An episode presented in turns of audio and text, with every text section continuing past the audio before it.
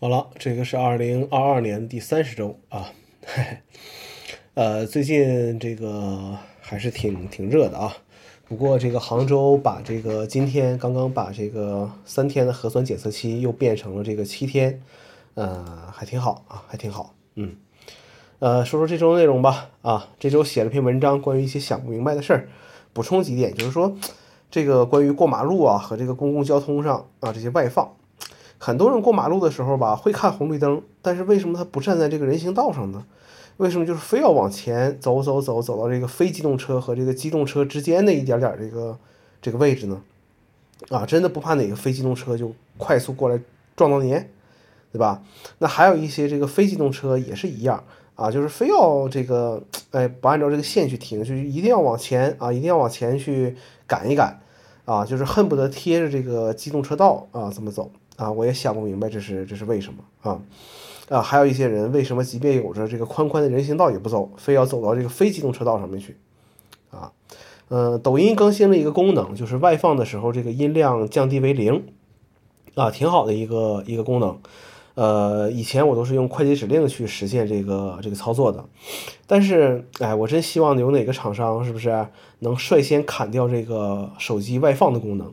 啊，虽然这个根本也不可能去实现，嗯，呃，华为开了新的发布会啊，和这个苹果的这些风格还是挺像的。国内厂商现在反正一个比一个卷，从充电到摄像头啊，到一些还不成熟的这些生态，反正能卷都给你这个卷起来。仔细想想，这些卷的方向真的给我们带来什么改变吗？呃，有一个观察啊，就是这个现在商场、咖啡馆，现在很多人啊。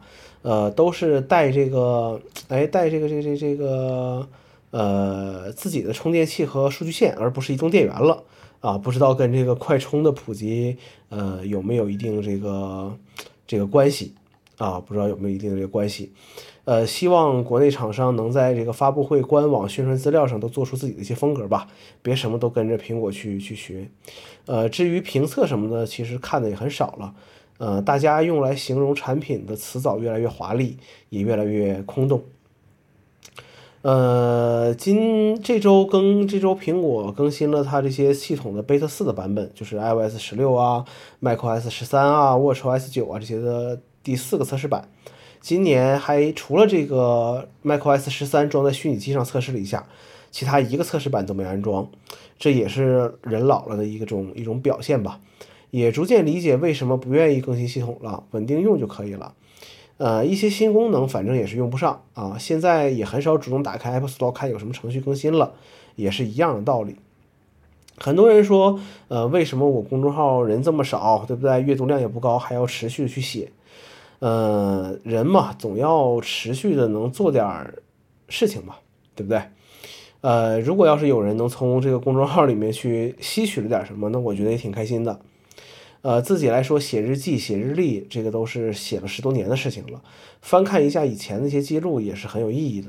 尤其是 Day One 有了那年今日的这个回忆功能之后，每天早上打开看看之前十多年发生十多年的这个今天发生了什么事，那天又有了自己有了什么龌龊的想法和行动，也是一件有意义的事情。播客节目就是按照每周更新这么做下去吧。